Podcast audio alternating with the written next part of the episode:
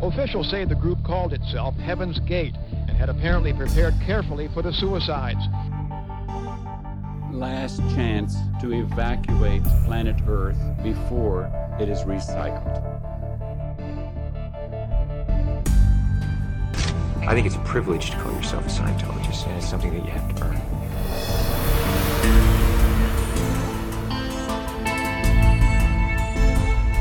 Sekta.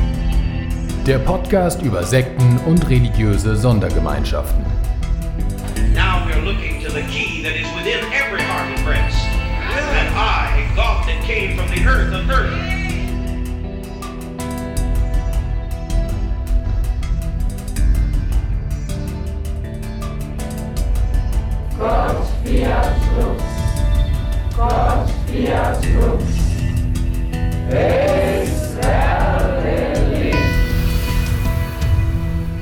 Herzlich willkommen bei Sekta, dem Podcast über Sekten und religiöse Sondergemeinschaften. Mein Name ist Fabian und das ist die Folge 5. Schön, dass ihr wieder mit dabei seid. Manche von euch haben es ja mitbekommen. Ich weiß nicht, wer mir auf Twitter folgt oder wer dem Podcast-Account auf Twitter folgt. Ich habe eine kleine Umfrage gemacht. Auf Twitter und auch auf der Homepage auf sekta.fm. Ich wollte wissen, welche Gruppe ich mir als nächstes vornehmen soll. Das Ergebnis hört ihr heute. Es war ein Ergebnis, das mich ein bisschen überrascht hat. Zur Auswahl standen nämlich Scientology, die zwölf Stämme, die Zeugen Jehovas und die Moon-Sekte. Ich habe damit gerechnet, dass eine der bekannteren Gruppen deutlich das Rennen macht, zum Beispiel die Zeugen Jehovas oder auch Scientology. Und Scientology war auf Twitter tatsächlich zumindest ganz, ganz knapp vorne, aber nur mit ein oder zwei Stimmen vor der Moon-Sekte. Und auf der Webseite, da gab es ein sehr deutliches Votum für die Moon-Sekte. Da hat Scientology, glaube ich, gar keine Stimme bekommen. Zusammengenommen, also ich weiß natürlich nicht, wer doppelt abgestimmt hat, ist aber auch egal, es geht ja nur so ein bisschen ums Prinzip. Zusammengenommen war also die Moon-Sekte die Gruppe, die die meisten Stimmen bekommen hat. Und damit knöpfe ich mir diese Gruppe heute als erste vor von diesen Vieren. Die anderen kommen auch noch. Irgendwann, äh, ich weiß nicht wann genau, den Podcast gibt es ja hoffentlich noch eine Weile. Vor allem insbesondere bei Scientology war ich eigentlich ganz froh, dass es das diesmal nicht wurde. Denn das ist doch recht zeitaufwendig und da würde ich mir gerne noch ein bisschen Zeit lassen. Also da muss ich euch noch ein bisschen vertrösten. Ich war zwar überrascht, dass die Moon-Sekte gewonnen hat, es hat mich aber auch ziemlich gefreut, muss ich sagen, denn ich habe keinerlei Ahnung von der Gruppe gehabt. Das Einzige, was mir bekannt war, war, dass es diese Massenhochzeiten mit Tausenden von Brautpaaren gibt und dass es irgendwo aus dem asiatischen Raum kommt ja, tatsächlich ernsthaft, viel mehr als diese beiden Dinge wusste ich nicht über diese Gruppierung. Und vielleicht ist das auch der Grund, warum so viele dann letztendlich für diese Gruppe gestimmt haben, weil es euch ähnlich ergeht und ihr da vielleicht ein bisschen mehr darüber erfahren wollt. Dann sei euch gesagt, die heutige Folge bringt Licht ins Dunkel. Ich habe mich nämlich für mich und für euch ausführlich mit der Vereinigungskirche, wie die Moon-Sekte nämlich offiziell heißt, beschäftigt.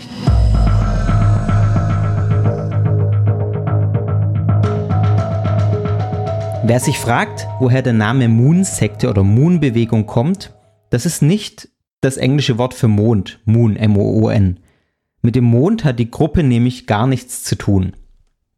Die Vereinigungskirche, also ich benutze diese Begriffe jetzt ziemlich synonym, obwohl man damit auch leicht unterschiedliche Dinge beschreiben kann.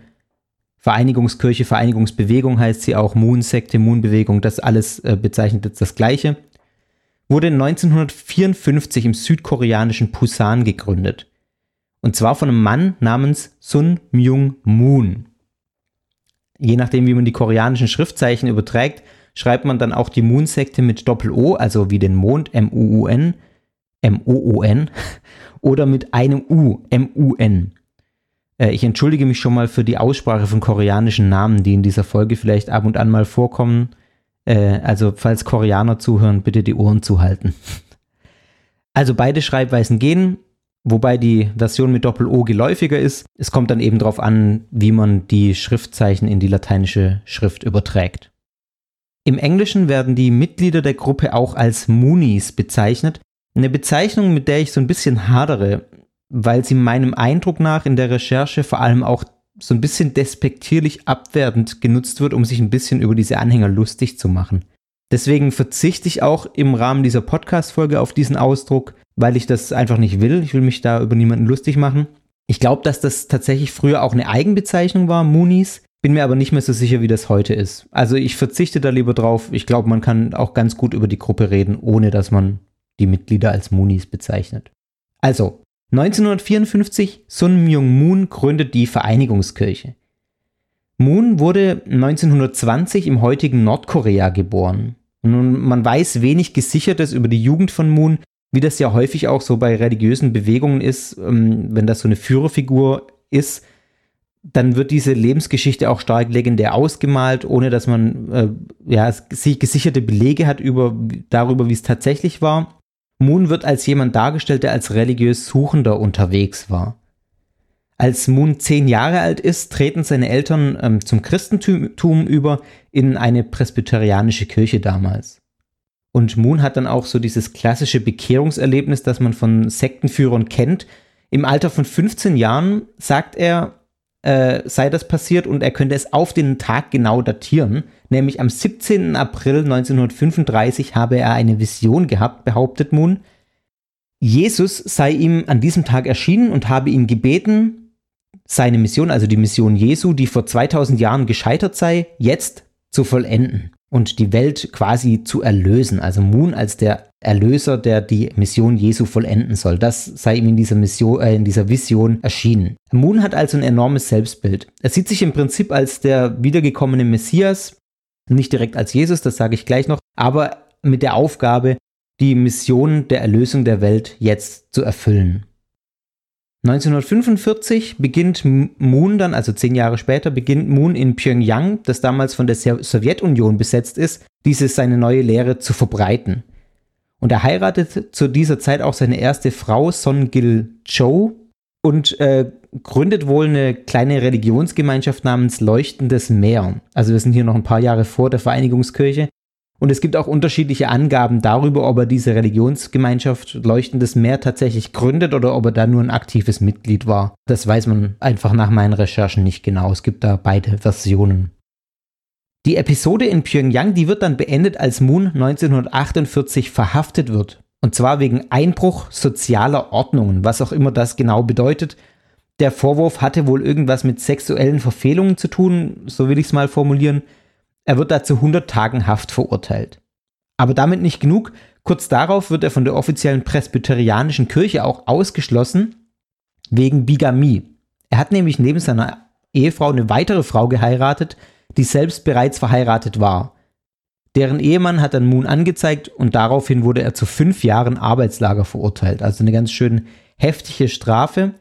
Aber diese fünf Jahre muss Moon nicht absitzen im Arbeitslager, denn zwei Jahre später, 1950, kommt der Koreakrieg. Und im Zuge dieses Krieges wird Moon aus dem Arbeitslager befreit und kommt nach Südkorea, wo dann auch die Geschichte der Vereinigungskirche langsam Züge annimmt und langsam Formen annimmt und beginnt. Es gelingt ihm nämlich mit seiner Botschaft in der Hafenstadt Busan Anhänger zu gewinnen und einer dieser Anhänger ist auch Hyo Won-oi, der später der erste Präsident der Vereinigungskirche werden wird.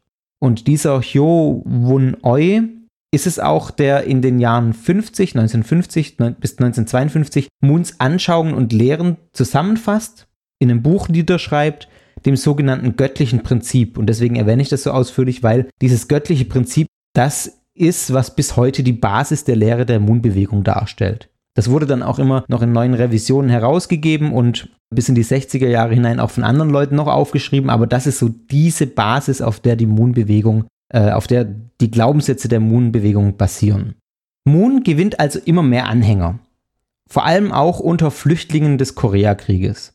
Und am 15. Mai 1954 dann gründet er schließlich die heilig-spiritualistische Gemeinschaft für die Vereinigung des Weltchristentums. Also kurz die Vereinigungskirche und deren Zentrum wird dann Seoul, die Hauptstadt von Südkorea. Das ist also das, was wir heute als Vereinigungskirche kennen. Moon betätigt sich in dieser Gemeinschaft zunächst vor allem als Jenseitsmedium, der, Gen der Geister aus dem Jenseits channelt. Und das entwickelt sich dann immer mehr in die Richtung, dass Moon irgendwann nicht mehr irgendwelche Geister channelt und irgendwelche Offenbarungen von Geistern wiedergibt, sondern dass er sozusagen seine eigenen Botschaften channelt und selbst zur der Offenbarung wird, die er den Leuten wiedergibt. Also man könnte jetzt natürlich kritisch fragen, ist das bei so Channelings nicht immer der Fall, dass man eigentlich seine eigenen Botschaften weitergibt? Aber ich halte das mal so fest. Also das war dann da explizit so, dass Moon selbst zum ähm, Inhalt der Botschaft wurde, zum Inhalt der Offenbarung wurde. Es ist auch so, dass die Teilung Koreas für die Vereinigungskirche eine sehr wichtige Rolle gespielt hat, vor allem in der Hinsicht, dass Moon dem Kommunismus gegenüber sehr, sehr abgeneigt war. Er war enorm antikommunistisch eingestellt. Die innerkoreanische Grenze war sozusagen ein Sinnbild für diese spannungsgeladene Teilung der Welt insgesamt als zwei Welten, eine gute Welt und eine schlechte Welt, der Kommunismus und der Kapitalismus. Und Moon war ganz klar auf der Seite des Kapitalismus. Politisch war Moon eher äh, so zu verordnen wie die konservative Rechte, oder das heißt eher sehr deutlich so zu verordnen wie die konservative Rechte in den USA. Äh, zum Beispiel hat er 1980 eine Organisation gegründet, die heißt Causa. Und das ist eine Organisation für antikommunistische politische Bildung, die zum Beispiel Konferenzen von evangelikalen oder auch fundamentalistischen Christen in den USA gesponsert hat und sich antikommunistisch und antimarxistisch engagiert hat. Also er hat eine ganz klare politische Agenda gegen den Kommunismus. 1960 ist ein entscheidendes Jahr jetzt für die Vereinigungskirche, also sechs Jahre nach der Gründung. Moon heiratet in diesem Jahr nämlich seine Frau Hak Ya Han. Also ich muss dazu sagen, davor wurde seine Ehe äh, geschieden, äh, glaube 1957 und dann heiratet er jetzt 1960 rechtmäßig und ohne Bigamie sozusagen seine Frau Hakya Han. Mit der hat er später dann auch 14 Kinder und ich glaube, ich habe irgendwas gelesen von 40 Enkelkindern. Also eine ganze Menge, äh, eine ganz große Familie, die er da gegründet hat. Und diese Hochzeit mit Hakya Han ist tatsächlich das entscheidende Heilsereignis für die Vereinigungskirche. Es ist nicht nur irgendeine Hochzeit, sondern Moon feiert diese Hochzeit als die Hochzeit des Lammes, von dem in Offenbarung 19, Vers 7 die Rede ist. Also er bezieht sich da auch auf biblische Texte. Und Moon behauptet jetzt, die beiden, also Hakya Han und er, seien die wahren Eltern einer neuen Menschheit. Das war das, was er proklamiert hat, die, also etablieren eine neue Blutlinie sozusagen für die wahre Menschheit, für die neue Menschheit. Und das ist auch der Startpunkt für die Massenhochzeiten, die die Moon-Bewegungen heute noch feiert. Ich sage gleich noch ein paar Worte sowohl zu den Massenhochzeiten als auch zu dieser neuen Menschheit oder was das bedeutet mit dieser Hochzeit, wenn ich mit diesem kurzen geschichtlichen Abriss fertig bin. Ja, und diese Massenhochzeiten, das ist auch das, womit die Moon-Bewegung im Prinzip dann auch weltbekannt wird. Ich meine, das ist auch das, was man heute so kennt, wenn man an diese Gruppe denkt und was man auch immer wieder in den Medien sieht, wenn da wieder tausende Paare in, äh, in Korea heiraten. Das ist so das, der eine Marker, der sozusagen die Moon-Bewegung ähm, auch für Außenstehende dann identifizierbar macht und weltbekannt macht. Die Moon-Bewegung expandiert. Es wird äh, zunächst in den USA und in Japan missioniert, in beiden Ländern auch schon kurz äh, bevor diese heilige Hochzeit stattgefunden hat. Und seit 1963 gibt es die Vereinigungskirche auch in Deutschland. Also die ist auch hierzulande aktiv, wenn auch sehr mit sehr wenigen Mitgliedern. Ja, Moon war ein charismatischer Redner, äh, war bekannt für seine langen Ansprachen und teilweise seine stundenlangen Predigten. Und immer wieder machte er auch ganz großartige Ankündigungen. Er rief neue weltgeschichtliche Epochen aus, verkündete die Endzeit sowie auch viele Sektenführer oder viele Führer solcher neuen religiösen Bewegungen. Das war ja auch in den vergangenen Folgen immer schon, schon Thema, dass die Endzeit eine ganz große Rolle gespielt hat. 1992 macht Moon dann schließlich offiziell, dass er der wiedergekommene Messias ist. Also die Moon-Bewegung geht nicht davon aus, dass Jesus wiederkommt, sondern dass ein äh, anderer Messias wiederkommt, der die Aufgabe von Jesus dann erfüllt, weil Jesus das nicht äh, geschafft hat. Und das sagt Moon jetzt, dieser Messias ist er. Ja, und zu diesem Zeitpunkt war es so, dass die Vereinigungskirche auch schon nicht mehr nur Vereinigungskirche war. Ich sag's mal so. Moon hat ein regelrechtes Imperium aufgebaut aus ganz, ganz unterschiedlichen Organisationen. Karitative Organisationen, kulturelle Organisationen, politische Organisationen und auch Wirtschaftsunternehmen. Und diese größte Organisation ist die ähm, Familienföderation für Weltfrieden, die wurde 1994 gegründet und es ist tatsächlich das, was seit 2015 sogar der offizielle Name der Vereinigungskirche ist. Also das wurde mit dieser Familienföderation vereint oder ist an die Stelle getreten. Wie genau das organisatorisch aussieht, habe ich ehrlich gesagt nicht komplett durchschauen können. Jedenfalls ist es so, wenn man auf vereinigungskirche.de geht, die Webseite, dann kommt man auf die Webseite der Familienföderation. Und das ist auch der Name, mit dem in Deutschland gearbeitet wird. Natürlich ist es so, dass diese breite Aufstellung in verschiedenen Unternehmen und Organisationen auch immer dazu dient, dass man ähm, mehr Mitglieder und mehr Mitarbeiter gewinnen kann. Also, äh, um, um, das jetzt nur mal zu sagen, bei Scientology ist das ganz ähnlich, die auch so ein paar Unterorganisationen haben, wo nicht gleich ersichtlich ist, dass das Scientology ist. Und das ist hier ähnlich. Also die Vereinigungskirche war ja schon sehr umstritten in den 70er, 80er Jahren. Das hat sich inzwischen ein bisschen gebessert. Aber da hat das natürlich dazu gedient, Mitglieder zu gewinnen, ohne dass die gleich sagen mussten, sie sind Mitglied in der Vereinigungskirche, die ja, ja nicht so hoch angesehen war vielleicht bei manchen, oder das auch vielleicht gar nicht so richtig gemerkt haben und dann da reingekommen sind. Es ist auch so, dass die Moon-Familie und die Vereinigungskirche äh, ziemlich reich sind. Also das ist keine arme Kirche und die Moon-Familie ist auch nicht arm.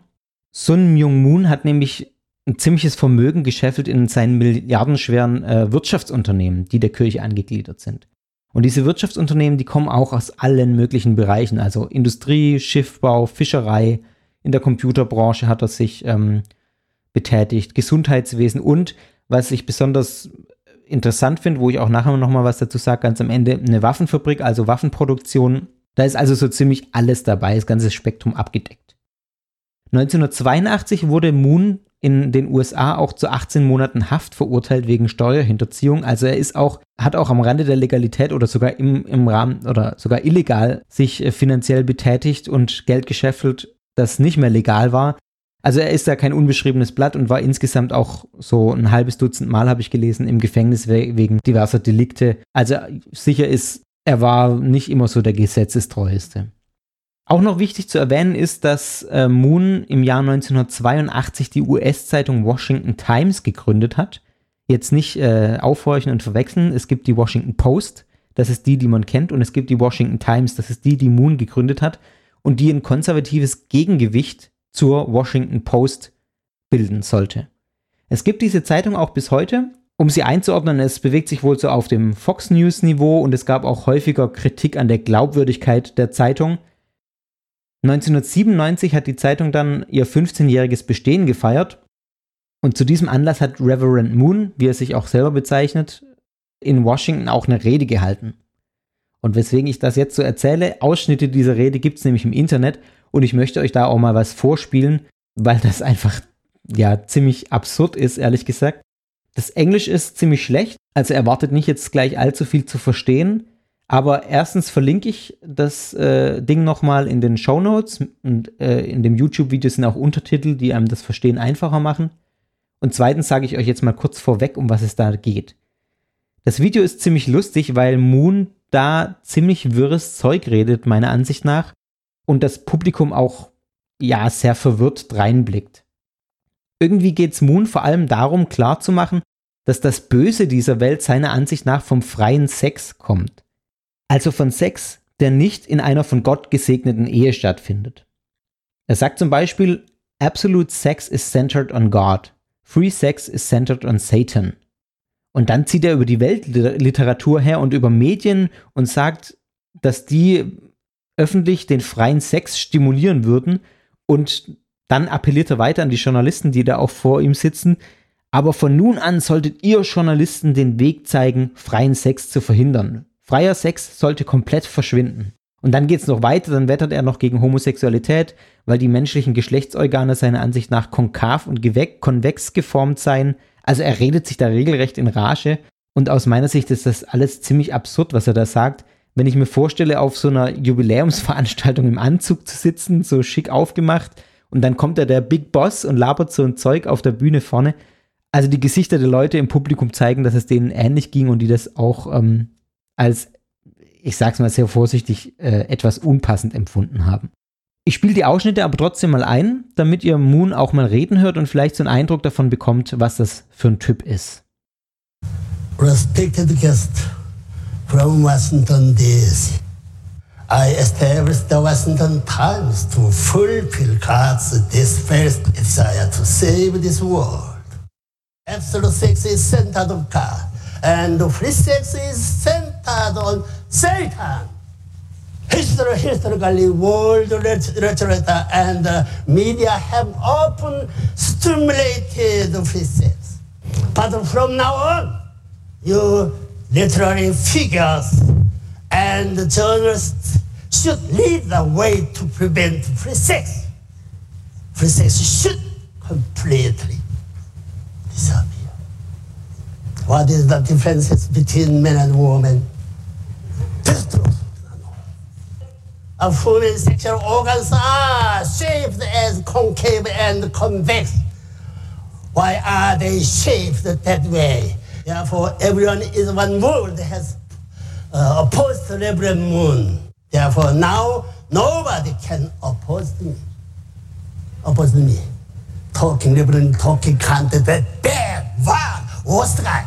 Ja, kommen wir zurück zu den Prophezeiungen von Moon. 2010 hat er eine weitere Proklamation äh, öffentlich gemacht, in der er dann Korea als Gottes Heimatland bezeichnet und jetzt, sagt er, sei das Zeitalter des neuen kosmischen Sabbats angebrochen.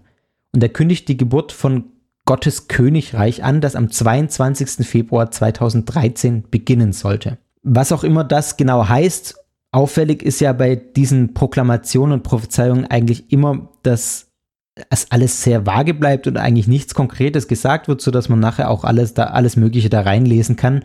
Es gab an diesem Datum, am 22. Februar 2013, auch ganz große Feierlichkeiten von allen möglichen Organisationen, die der Vereinigungskirche angehören. Es gab mehrere Konferenzen, die da veranstaltet wurden. Und Moon selbst hat das nicht mehr erlebt. Am 22. Februar 2013 war er schon äh, gestorben. Er erlag nämlich im Alter von 92 Jahren 2012 den Folgen einer Lungenentzündung. Also Moon lebt heute nicht mehr, er ist seit einigen Jahren tot. Und nach dem Tod von Moon übernahm seine Ehefrau Hak Han, die äh, gibt's noch, die lebt noch, die Leitung der Kirche.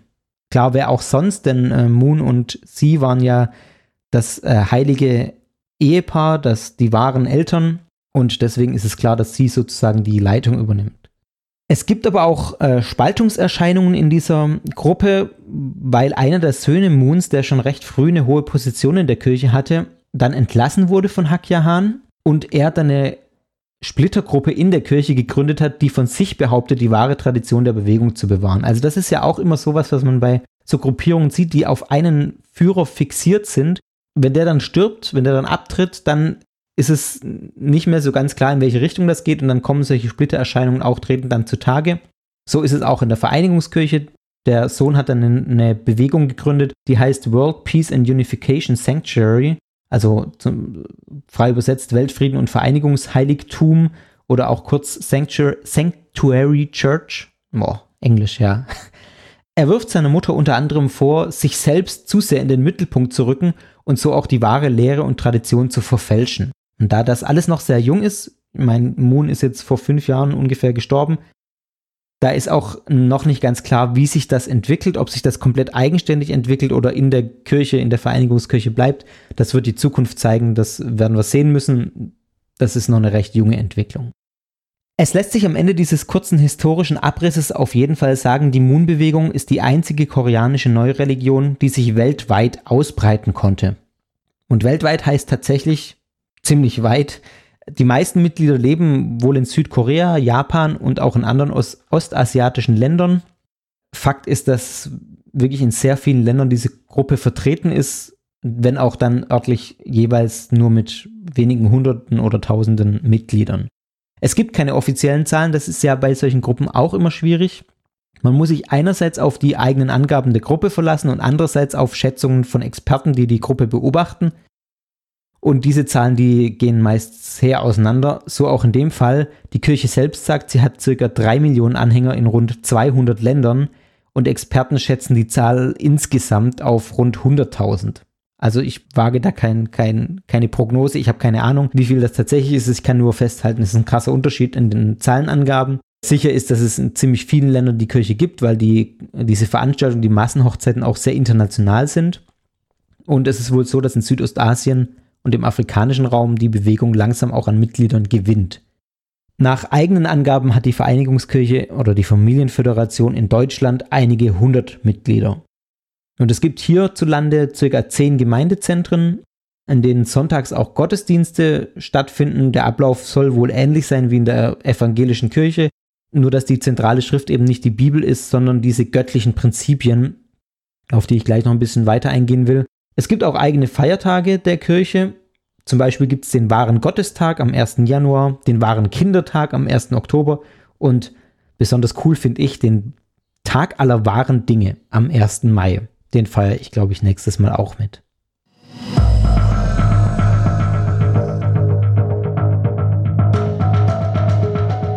So viel mal zum kurzen historischen Abriss. Woher kommt die Moon-Bewegung? Jetzt äh, stelle ich mir natürlich immer auch die Frage, was glauben die denn? Was, was steckt denn dahinter? Die zentrale Schrift der Moon-Bewegung, habe ich schon gesagt, sind die göttlichen Prinzipien, auch göttliches Prinzip genannt oder einfach nur Prinzip. Und es gibt da mehrere Versionen von unterschiedlichen Autoren. Wichtig zu sagen ist, dass es nicht von Moon selbst verfasst wurde, aber seine Lehre wiedergibt. Und äh, im Prinzip ist es so, dass der Bestand der Lehre für 1960 wiedergegeben wird. Und spätere Entwicklungen nach 1960 in der Theologie der Gruppe, die findet man dann eher in den Reden von Moon. Das göttliche Prinzip behandelt sehr viele biblische Stoffe, also von der Schöpfung der Welt bis zum Ende der Welt. Da geht es irgendwie zweimal äh, durch, also das wird zweimal irgendwie erzählt in verschiedenen Interpretationsweisen auch. Äh, das ist so das, was hauptsächlich da drin vorkommt. Auf der Webseite der Familienföderation oder der Vereinigungskirche, da steht zu dem göttlichen Prinzip folgendes, ich lese das mal kurz vor. In das göttliche Prinzip werden unter anderem folgende grundsätzliche Fragen behandelt. Das Wesen Gottes, der Zweck, für den Gott den Menschen und das Universum schuf, der Sinn des Lebens, unser Leben in zwei Welten oder die ewige Existenz jedes Menschen, der besondere Wert des Menschen, der Fall des Menschen, die Trennung des Menschen von Gott und die daraus resultierenden Konsequenzen, Gottes Vorhersehung der Wiederherstellung des Menschen. Also man sieht, das göttliche Prinzip äh, beantwortet umfassend die wichtigsten Fragen des Lebens nach Eigenauskunft und man kann auf der Webseite auch Seminare buchen, auf denen man dann mehr über dieses göttliche Prinzip lernt. Die Familienföderation hat offenbar irgendwo im Taunus ein Schulungszentrum, in dem diese Seminare dann auch stattfinden. Eigentlich ist die Moon-Bewegung ja aus dem Christentum heraus entstanden. Es werden aber zentrale Glaubenssätze des äh, Christentums, wie es heute verbreitet ist, also das, was die großen christlichen Kirchen vertreten, abgelehnt. Zum Beispiel, um das nur zu nennen, die Bedeutung des Kreuzes, die für die Vereinigungskirchen eine rein geistige Bedeutung hat, oder auch die Wiederkunft Jesu, die, habe ich ja schon gesagt, abgelehnt wird und durch die Ankunft eines Herrn der Wiederkehr abgelöst wird, der sich ja dann Moon nennt, also der von dem Moon sozusagen sagt, er ist es. Es ist auch ein äh, ganz anderes Geschichtsbild, das die Moon-Bewegung vertritt als die christlichen Kirchen. Man sagt in der Vereinigungskirche, dass die Wiederherstellung der Schöpfung nach dem Sündenfall immer wieder am Menschen gescheitert ist und deshalb von Gott auf später vertagt wurde und immer weiter vertagt wurde, weil der Mensch eben es nicht schafft, seinen Anteil an der Wiederherstellung der Schöpfung zu bringen. Eine ganz wesentliche Bedeutung hat in der Moon-Bewegung das Gegeneinander von zwei Welten, der guten Welt und der schlechten Welt, also das, was ich vorhin auch mit der Teilung Koreas gesagt habe. Das eine ist die gute Abel-Linie, also auch aus dem Alten Testament, Kain und Abel. Das eine ist die gute Abel-Linie, das sind Dinge wie Reformation, Erweckungsbewegung, Demokratie. Und das andere ist die schlechte oder die böse Kain-Linie in der Welt. Das ist zum Beispiel die Renaissance, die Aufklärung und auch der Kommunismus. Also die Vereinigungskirche hat ein sehr dualistisches Geschichts- und auch Weltbild. Moon war sozusagen besessen von der Frage, was denn die Ursache für die Probleme in der Welt sei. Also man könnte sagen, was die Ursache für diese schlechte Keinlinie in der Welt ist. Äh, er formuliert das so, er sagt, dass sein Verbrechen des Satans beim Sündenfall, also Sündenfall ist die Geschichte Adam, Eva und die Frucht im Paradies, wird den meisten von euch irgendwie geläufig sein ist jetzt auch äh, nicht so relevant, aber Mo Moon sagt, dass das Wesentliche bei diesem Sündenfall eine sexuelle Verfehlung war. Und zwar eine sexuelle Verfehlung von Eva, die sich zuerst mit dem Satan eingelassen hat und dann mit dieser Beziehung im Mittelpunkt äh, eine Verbindung mit Adam eingegangen ist. Vorzeitig, ohne Gott, also mit Satan im Zentrum. Und so sei es gekommen, dass durch diesen Akt satanisches Blut in die Menschen kam. Also das ist so dieser wesentliche Sündenfall für die, auf den, an den die Moon-Bewegung glaubt und von dem sie sagt, so ist das Böse in die Welt gekommen. Und durch diesen Akt oder durch, diesen, durch diese Verfehlung sei Gott Leid zugefügt worden. Also Gott erleidet einen ungelösten Schmerz, heißt es, glaube ich, äh, wenn man das wörtlich aus dem Koreanischen übersetzt. Habe ich nur gelesen, ich kann ja kein Koreanisch. Also Gott erleidet einen ungelösten Schmerz aufgrund dieses Geschehens beim Sündenfall. Und von diesem ungelösten Schmerz muss Gott jetzt befreit werden, um die Welt wiederherzustellen, um die Schöpfung wiederherzustellen, um wieder alles ins Reine zu bringen. Und Gott trägt zwar 95% dieses Leidens, aber der Mensch muss seine 5% dazu tun, sonst scheitert diese Wiederherstellung. Fragt mich jetzt nicht, woher die 95 und die 5% kommen, das konnte ich nirgendwo rausfinden, aber das äh, sagt Moon so, Gott leidet 95% des Leidens und wir müssen 5% leiden, damit die Wiederherstellung gelingt. Also es ist schon ganz interessant, dass hier nicht wie in anderen Religionen oder auch im Christentum äh, zum Beispiel es so ist, dass der Mensch, äh, dass, dass Gott den Menschen erlöst, sondern es ist genau andersrum. Der Mensch muss seine 5% dazu tun, Gott tut seine 95% schon, aber der Mensch muss seine 5% oder die restlichen 5% dazu tun, um Gott sozusagen von diesem Leiden zu erlösen und die Wiederherstellung zu schaffen. Also ein ganz interessanter Twist, finde ich, in der Theologie der Vereinigungskirche. Die Aufgabe des Messias, also von Moon, ist jetzt, eine neue Abstammungslinie zu gründen. Eine Abstammungslinie, die frei von diesem satanistischen Blut ist, was ich ja gerade erzählt habe. Und genau hier an dieser Stelle kommen theologisch sozusagen die Massenhochzeiten ins Spiel. Denn diese Abstammungslinie gründet in der ultimativen Hochzeit, in der Hochzeit des Lammes, also in der Hochzeit 1960 von Moon und Hakyahan. Das ist die heiligste aller Ehen und an diese heiligste aller Ehen sollen sich die Menschen anknüpfen. Und das geschieht durch eine Zeremonie, die sogenannte Heiligwein-Zeremonie. Und diese Zeremonie wird auf diesen Massenhochzeiten, die man ja so allgemein kennt, durchgeführt. Und durch diese Zeremonie werden dann die da geschlossenen Ehen an diese heilige Ehe angepfropft sozusagen. Und auf diese Weise soll dann nach und nach die ursprüngliche Schöpfung wiederhergestellt werden, indem diese Ehen rein sind von diesem satanistischen Blut, satanischen Blut, egal, also von diesem bösen Blut sozusagen und an diese Heiligkeit angeschlossen werden. Es zeigt sich also, dass die Idee der Massenhochzeit nicht irgendwie was Romantisches ist oder so, wir feiern jetzt hier mal alle zusammen eine riesige Hochzeit, sondern dass es da ganz essentiell zum Gedanken der Moonbewegung geht. Also zum ganz Zentrum dieser äh, Kirche, wie man die Welt erlösen möchte. Das ist der zentrale Gedanke, der in diesen Massenhochzeiten sich vereint. Also das ist was ganz Wesentliches. Also nicht die Massenhochzeiten an sich, sondern vor allem diese Anknüpfung an die Abstammungslinie von Moon. Man hält also in dieser Gemeinschaft nicht nur die Familienwerte hoch, das ist auch ein Aspekt, der, der ganz wichtig ist, diese klassischen Familienwerte, Mann, Frau, Kind. Für gleichgeschlechtliche Ehen, gar noch mit Kindern, ist da kein Raum. Also das sind, da sind sehr konservative Familienwerte, äh, die da vertreten werden. Es ist aber nicht nur das, sondern die Familie an sich hat für die Vereinigungskirche oder die Familienföderation einen extrem hohen Wert. Ja, was äh, noch ein weiterer Lehrsatz ist, genau in dieser Familienhinsicht ist Moon zufolge das Werk Jesu nämlich beim ersten Mal gescheitert. Also beim ersten Versuch, die Welt durch den Messias, durch Jesus damals zu erlösen, sei das gescheitert, weil Jesus keine Familie hatte. Und die Schuld sieht Moon bei Jesu Mutter Maria. Die hat es nämlich versäumt, so sagt Moon, ihren Sohn rechtzeitig mit der Schwester von Johannes dem Täufer zu verheiraten. Hätte nämlich Maria das getan, dann hätten diese beiden, also Jesus und die Schwester von Johannes dem Täufer, diese heilige Familie gründen können, die wahren Eltern werden können einer neuen Menschheit, die jetzt Moon und Hakya Han sind. Da sieht man auch, wie, wie zentral dieser Gedanke für die Bewegung ist. Ganz spannend in dem Kontext finde ich noch, dass äh, um dieses Versäumen Marias nachträglich zu korrigieren, hat, hat dann Moon posthum sozusagen Jesus noch ein koreanisches Mädchen angetraut. Was auch immer das genau äh, bringen soll, denn Kinder können sie ja nicht mehr zeugen, diese heilige Familie können sie ja nicht mehr gründen. Aber es war wohl so, dass äh, die Vereinigungskirche Jesus posthum verheiratet hat. Fand ich eine ganz interessante Info nochmal.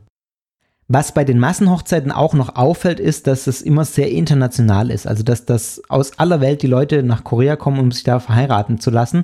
Letztlich strebt die Vereinigungskirche nämlich, daher auch der Name, eine Überwindung aller konfessionellen und religiösen Spaltungen an. Es geht um eine weltweite Vereinigung der Menschen. Und diese weltweite Einheit ist auch das, was so durchklingt, wenn man auf der Webseite zum Beispiel der Familienföderation rumsurft. Habe mich da mal ein bisschen durchgeklickt. Da wird das an mehreren Stellen betont. Mit dem göttlichen Prinzip wird dort geworben, dass es das eine allumfassende Prinzip ist, das alle Fragen beantwortet und dazu führt, dass man dazu befähigt wird, ein Leben zu führen, wie man es sich wünscht. In Harmonie, in Liebe und in Einheit mit denen, die einem wichtig sind, also mit der Familie. Auf der englischen Webseite gibt es dann auch Videos, die das göttliche Prinzip nochmal näher erklären. Ich habe mir da ein paar angeschaut, aber das sind insgesamt rund 120 Videos und das war ein bisschen anstrengend, weil der Text da auch nur als Untertitel durchläuft dann wird irgendwelche schöne Musik eingespielt, aber spricht keiner. Also man guckt sich quasi eine PowerPoint-Präsentation an, eine kitschige PowerPoint-Präsentation. Also wer sich damit intensiver auseinandersetzen möchte, ich äh, verlinke das in den Show Notes. Aber ich glaube, dass ich so das Wesentliche und Essentielle für das grundlegende Verstehen der Gruppe jetzt eigentlich gesagt habe in dem Abschnitt gerade.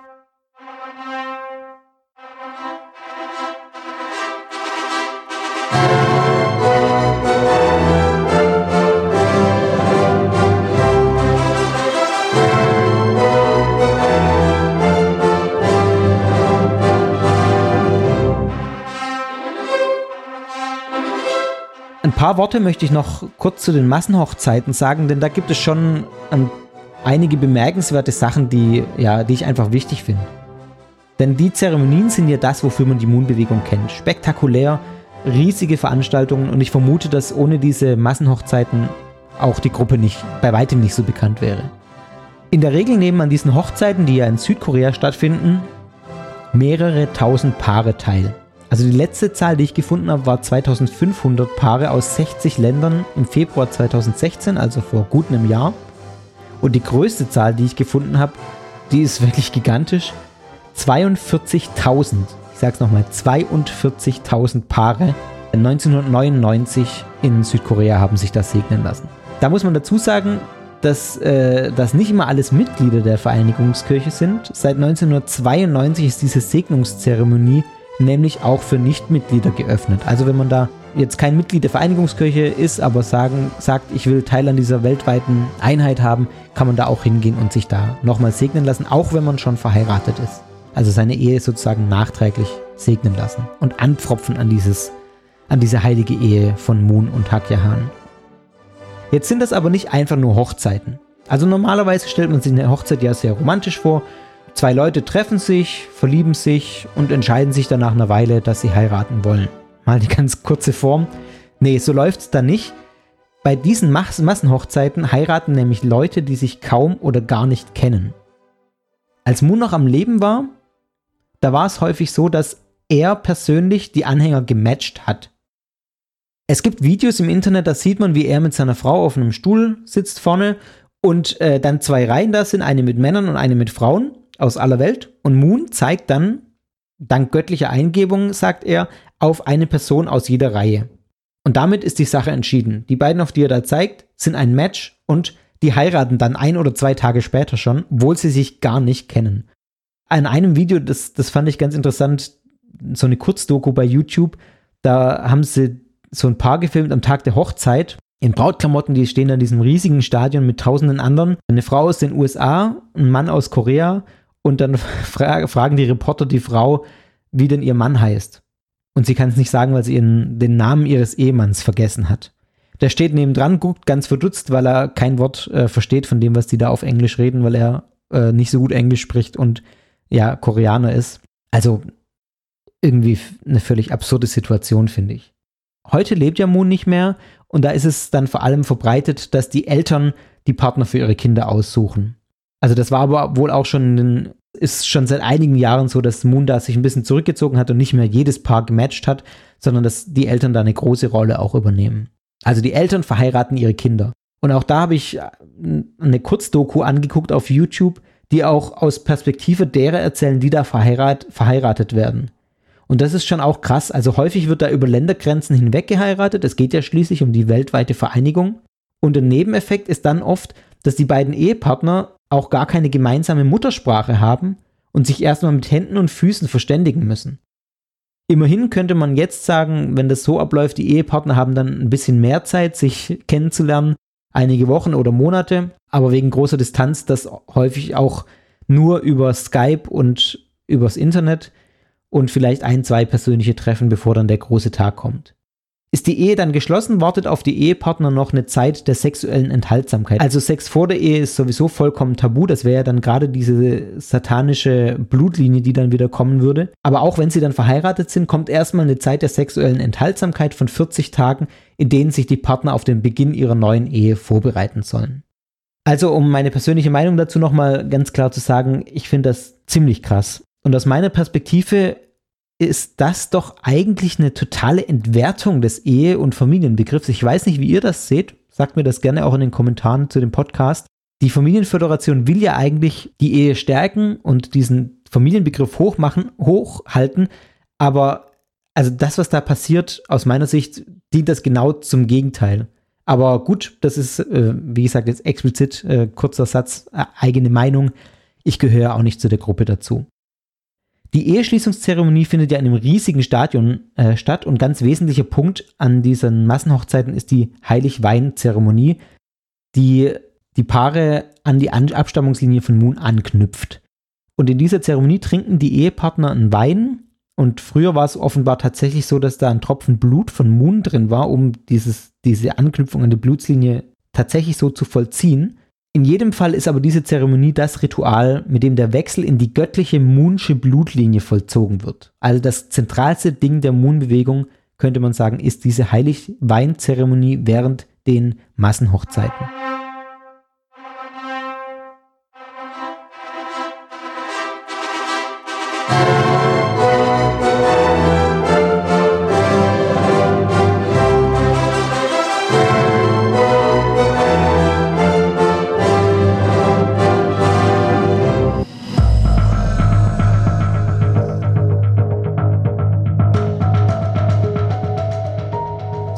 Mann, oh Mann, das war jetzt wieder viel Gerede. Kommen wir jetzt noch zu der einen wesentlichen Frage, die ich eigentlich am spannendsten finde, inwiefern die Moon-Bewegung überhaupt eine Sekte ist, beziehungsweise was man an der Bewegung meiner Ansicht nach als problematisch einstufen muss. Man muss sagen, es hat sich in der Vereinigungskirche einiges verändert. In den 70er, 80er Jahren war die Gruppe das oder ein Paradebeispiel für eine destruktive Sekte. Die wurde enorm autoritär geführt alles auf Moon ausgerichtet, der mit eiserner Hand auch regiert hat. Ich meine, sein Ton habt ihr ja vorhin in dem Einspieler gehört. Kann man sich schon vorstellen, dass er da wenig Spielraum für Interpretation gelassen hat, wenn er was gesagt hat. Und das sehr dualistische Weltbild, also diese Kein-Abel-Sache, Kommunismus, westlicher Kapitalismus gegenübergestellt, das hat sein Übriges dazu getan, dass man wirklich radikale Mitglieder hatte auch und diese Radikalität auch gefördert wurde und die Mitglieder sich auch von ihrer Umwelt und von ihren Familien mitunter da sehr abgekoppelt haben und dann eben in der Vereinigungskirche zu Hause waren. Es war früher auch üblich, dass die Mitglieder in ja so missionierenden Wohngemeinschaften gewohnt haben, die dann neue Mitglieder rekrutierten, rekrutieren sollten, unter anderem mittels sogenanntem Love Bombing. Das ist auch was, was bei so Gruppen gar nicht so selten vorkommt. Das heißt, jemand fast schon übertrieben viel Aufmerksamkeit und Liebe, Love entgegenzubringen. Wir Menschen mögen ja Aufmerksamkeit und wenn uns eine Gruppe enorm herzlich aufnimmt, nachfragt, wie es einem geht zum Beispiel immer wieder, dann interessiert ist daran, was man macht und zu allen möglichen Aktivitäten einlädt und einen sofort irgendwie reinzieht und integriert, dann wirkt das sehr attraktiv. Und ja, das haben die eben sehr intensiv praktiziert und so neue Mitglieder rekrutiert. An der Stelle eine kurze Randbemerkung, die, zu der ich mich genötigt sehe, sozusagen. Mission an sich ist für mich noch kein Sektenmerkmal. Also eine Gruppe, die viel Mission betreibt, ist für mich noch nicht per se eine Sekte. Mission ist aus meiner Sicht erstmal was Natürliches, weil man von etwas überzeugt ist und versucht, jemanden anderen davon zu überzeugen. Also nur weil jemand das macht, ist er noch in keiner Sekte. Beispiel aus der Politik. Politiker versuchen auch andere äh, von ihren Ansichten zu überzeugen und deswegen würde keiner auf die Idee kommen, ihnen irgendwie sektierische Absichten zu unterstellen. Es gibt da natürlich Grenzen auch in der Vorgehensweise und äh, in der Art und Weise, wie man es tut, keine Frage. Aber Mission an sich, will ich an der Stelle mal in einer kurzen Randbemerkung da, klarstellen, ist für mich noch kein Merkmal einer Sekte. Es war ja, wie ich gesagt habe, 1992 so, dass die Ehesegnungszeremonien das zentrale Element also, für Nichtmitglieder geöffnet wurden. Und seither kann man auch sagen, dass sich die Gruppe insgesamt geöffnet hat. Also diese Entscheidung, dieses zentrale Element für Nichtmitglieder zu öffnen, hat auch dafür gesorgt, dass die Moon-Bewegung bis zu einem gewissen Maß entradikalisiert wurde. Es fand eine Öffnung statt und das Ziel war klar deutlicher auf diese Vereinigung der Welt gerichtet, als darauf, alle zu Mitgliedern der Vereinigungskirche zu machen. Mit dazu beigetragen hat natürlich auch der Zerfall der Sowjetunion. Ich glaube, diesen politischen Hintergrund davon bei der Moon-Bewegung eigentlich nicht vergessen, nie vergessen, denn dieser starke Antikommunismus hat ja damit mit dem Zerfall der Sowjetunion quasi sein Ende gefunden und ein großer Brocken dieses krass dualistischen Weltbilds ist mehr oder weniger weggebrochen. Kritisch bleibt nach wie vor in meinen Augen auch die strenge Hierarchie, die in der Gruppe herrscht. Also Hakya Han als Führerin beansprucht natürlich weiterhin auch Gehorsam. Sie ist ja die wahre Mutter sozusagen jetzt, die noch da ist. Und es gibt auch Aussteigerberichte, die ich gelesen habe, die darüber auch auf niedrigeren Ebenen berichten. Also zum Beispiel, dass man dem Leiter des örtlichen Kirchenzentrums nichts verheimlichen darf und ihm auch gehorchen muss und nichts hinterfragen darf. Da spielt wohl auch dieser Kein-Abel-Dualismus eine Rolle, angesehene Mitglieder der Kirche sind eher auf dem Abel-Level zu, ver äh, zu verorten, also näher bei Gott oder bei Moon, dem ultimativen Abel, wenn man es mal so sagen will. Und Neueinsteiger befinden sich eher auf dem keinen Level, also böse, verdorben und müssen noch lernen. Dieser Aussteigerbericht, den ich da gelesen habe, der ist allerdings schon ein paar Jahre alt, also mir auch nicht klar, inwieweit das heute tatsächlich noch so krass ist. Dann ist es natürlich so, dass ich persönlich Moon als Person auch sehr kritisch sehe.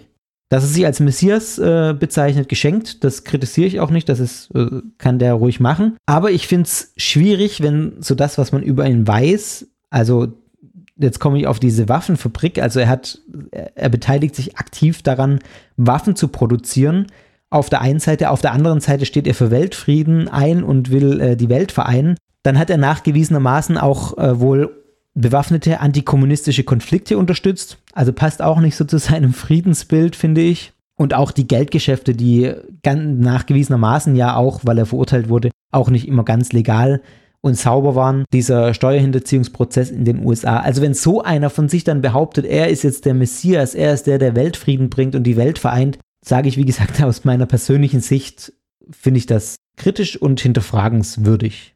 Um noch auf zwei Aspekte der Lehre einzugehen, die ich kritisch finde, auch nicht aus äh, vorrangig theologischer Sicht, sondern aus, sag mal, anthropologischer Sicht, weil ich einfach glaube, dass es dem Menschen äh, schadet. Zum einen, dass wir Menschen Opfer und Leiden bringen müssen, um Gott zu erlösen. Also das übt einen enormen psychischen Druck auf die Gläubigen aus, auch wenn es in Anführungszeichen nur 5% sind.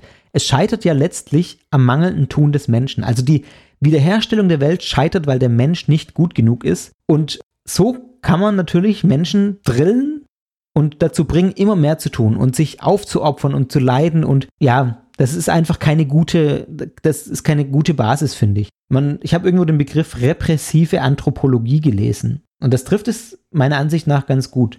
Also es gibt da auch Berichte von langem Fasten und von ermüdenden Einsätzen, die durch dieses Erleiden um Gottes Willen begründet werden, damit Gott von seinem Leiden erlöst wird. Und das halte ich doch schon für eine sehr schwierige Lehre.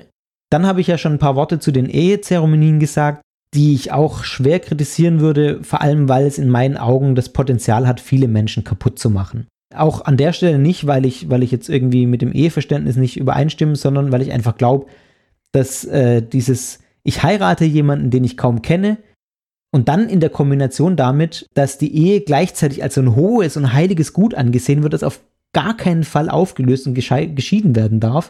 Also ich begebe mich in etwas, von dem ich nicht weiß, wie es wird, weil ich ja mein Gegenüber nicht kenne, überhaupt nicht einschätzen kann und dann aber keine Möglichkeit mehr habe, da rauszukommen.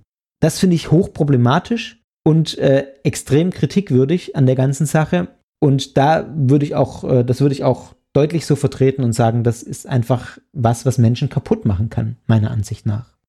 Alles in allem fällt mir ehrlich gesagt die Antwort auf die Frage, ob die Moon-Bewegung eine Sekte ist, nicht so leicht, trotz dessen, was ich gesagt habe. Über weite Strecken der Geschichte der Bewegung würde ich sagen, auf jeden Fall. Äh, ganz klare Anzeichen dafür, dass es eine teilweise auch Psychosekte war vielleicht. In den letzten Jahren, vor allem seit 1992, hat sich das allerdings gewandelt und auch Experten sind heute sehr viel zurückhaltender, wenn sie über die Moon-Bewegung reden. Und also den Begriff Sekte habe ich jetzt in neueren Publikationen eigentlich kaum noch gelesen von, von seriösen Leuten, die sich damit beschäftigt haben. Also es hat sich da sehr gewandelt. Und das zeigt sich ja auch, dass man eigentlich nur noch von der Gruppe hört, wenn es so spektakuläre Massenhochzeiten gibt. Also dass das irgendwie das ist, was die Leute interessiert und ansonsten man sich nicht groß drum kümmert, was in der Gruppe eigentlich passiert. Also aus theologischer Sicht muss man sagen, um mal auf Folge 1 zu verweisen, klar, im Sinne einer Abspaltung von einer großen Religion, im Sinne von einer Abspaltung vom Christentum in dem Fall, ist es auf jeden Fall eine Sekte. Es gibt zusätzliche Lehren, es gibt eine Abtrennung und es gibt quasi kein gegenseitiges The Gespräch, äh, also keine ökumenischen Gespräche, weil theologische und weltanschauliche Differenzen so groß sind, dass es da ähm, einfach zu nichts führt. Auf einer anderen Ebene, die nach sektenhaften Strukturen, sozialen Strukturen fragt, da würde ich eher sagen, da ist die Vereinigungskirche der 70er, 80er Jahre nicht mehr mit heute vergleichbar, weil sich vieles auch entradikalisiert hat, vieles geöffnet hat, vieles viel offener ist, die Mitglieder jetzt auch nicht mehr in diesen missionarischen Wohngemeinschaften wohnen, sondern tatsächlich in ihren Orten, auch in Häusern mit Familien in die Gesellschaft integriert wohnen also ich würde heute vielleicht sagen, es ist eine religiöse Sondergemeinschaft, die noch äh, einige sektenhafte Züge hat, nagelt mich aber da nicht drauf fest. Ich bin mir auch bewusst, dass wahrscheinlich Aussteiger aus dieser Gruppe das anders sehen. Es ist ja bei Aussteigern häufig so, dass sie sehr hart mit der Gruppe ins Gericht gehen, deren Teil sie waren. Und vielleicht habt ihr ja auch eine Meinung dazu. Dann lasst mich das gerne wissen. Es ist ja ein offenes Format hier. Ihr dürft mir auch gerne widersprechen oder das ganz anders sehen. Ich habe euch jetzt mal ein bisschen was über die Moon-Sekte erzählt oder Jetzt habe ich schon wieder gesagt. Nein, über die Moon-Bewegung erzählt, über die Vereinigungskirche erzählt. Ja, ich bin gespannt drauf, was ihr davon haltet.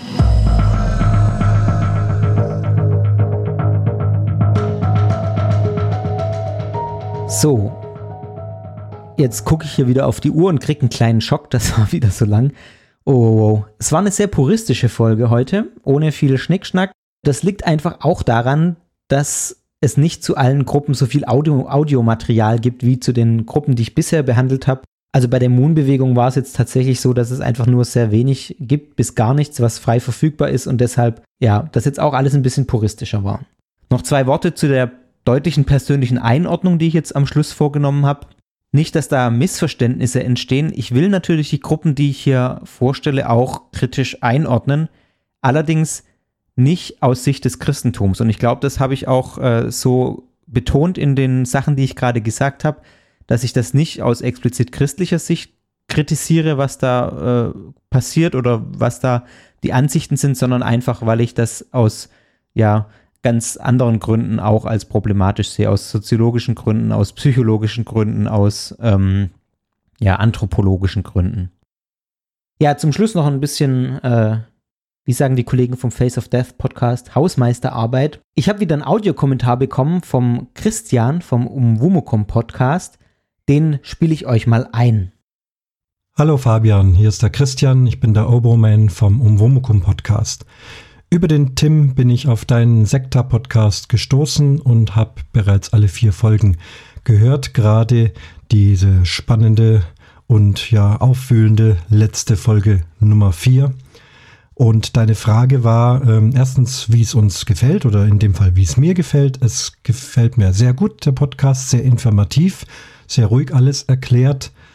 Ähm, und in der letzten Folge waren dann äh, Audiobeispiele drin und du warst etwas im Zweifel, ob oder nicht.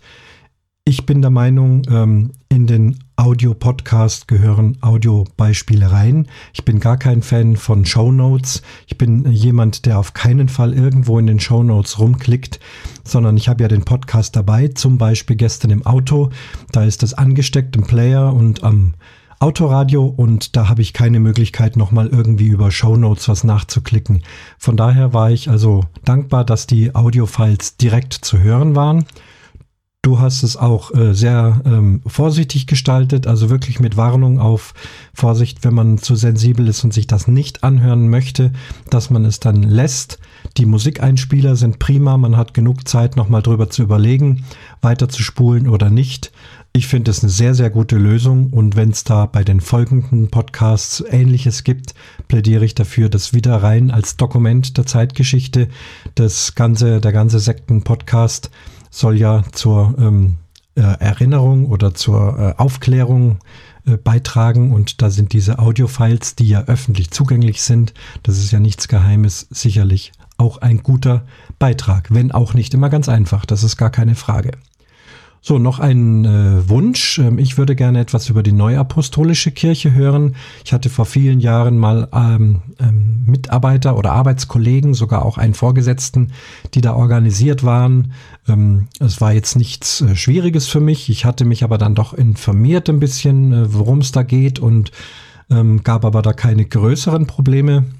Ich war trotzdem einmal mit in einem Gottesdienst dabei und das hat mich dann doch recht verschreckt und verstört. Ähm, also falls das mal in deinen Sendeplan mit reinpasst, würde ich das gerne in einer deiner Folgen hören.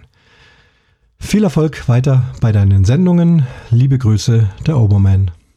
Ja, lieber Christian, vielen Dank für den Kommentar, für die netten Worte. Die Neuapostolische Kirche steht natürlich schon auf meiner Liste. Die wurde mir jetzt schon von zwei oder drei äh, Hörern vorgeschlagen als Thema. Ich werde mich drum kümmern. Ich weiß noch nicht, wann ich es schaffe, aber kommt auf jeden Fall. Ja, was wollte ich noch sagen? Zum einen äh, ganz herzlichen Dank. Ich bin ein äh, bisschen überwältigt, wie viele Leute hier inzwischen Sekta hören.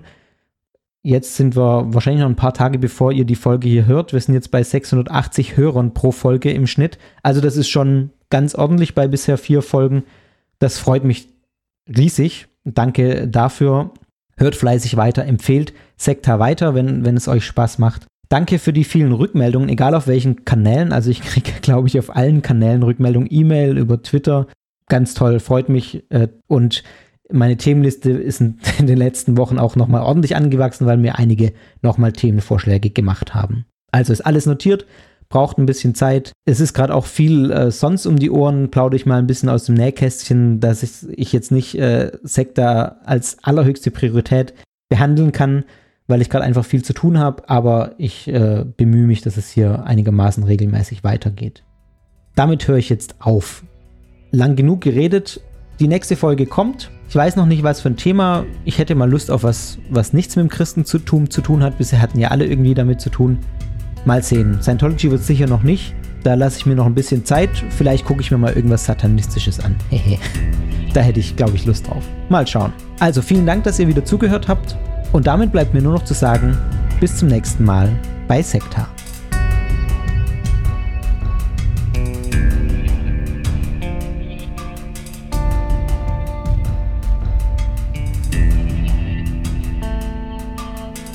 Das war Sekta der Podcast über Sekten und religiöse Sondergemeinschaften.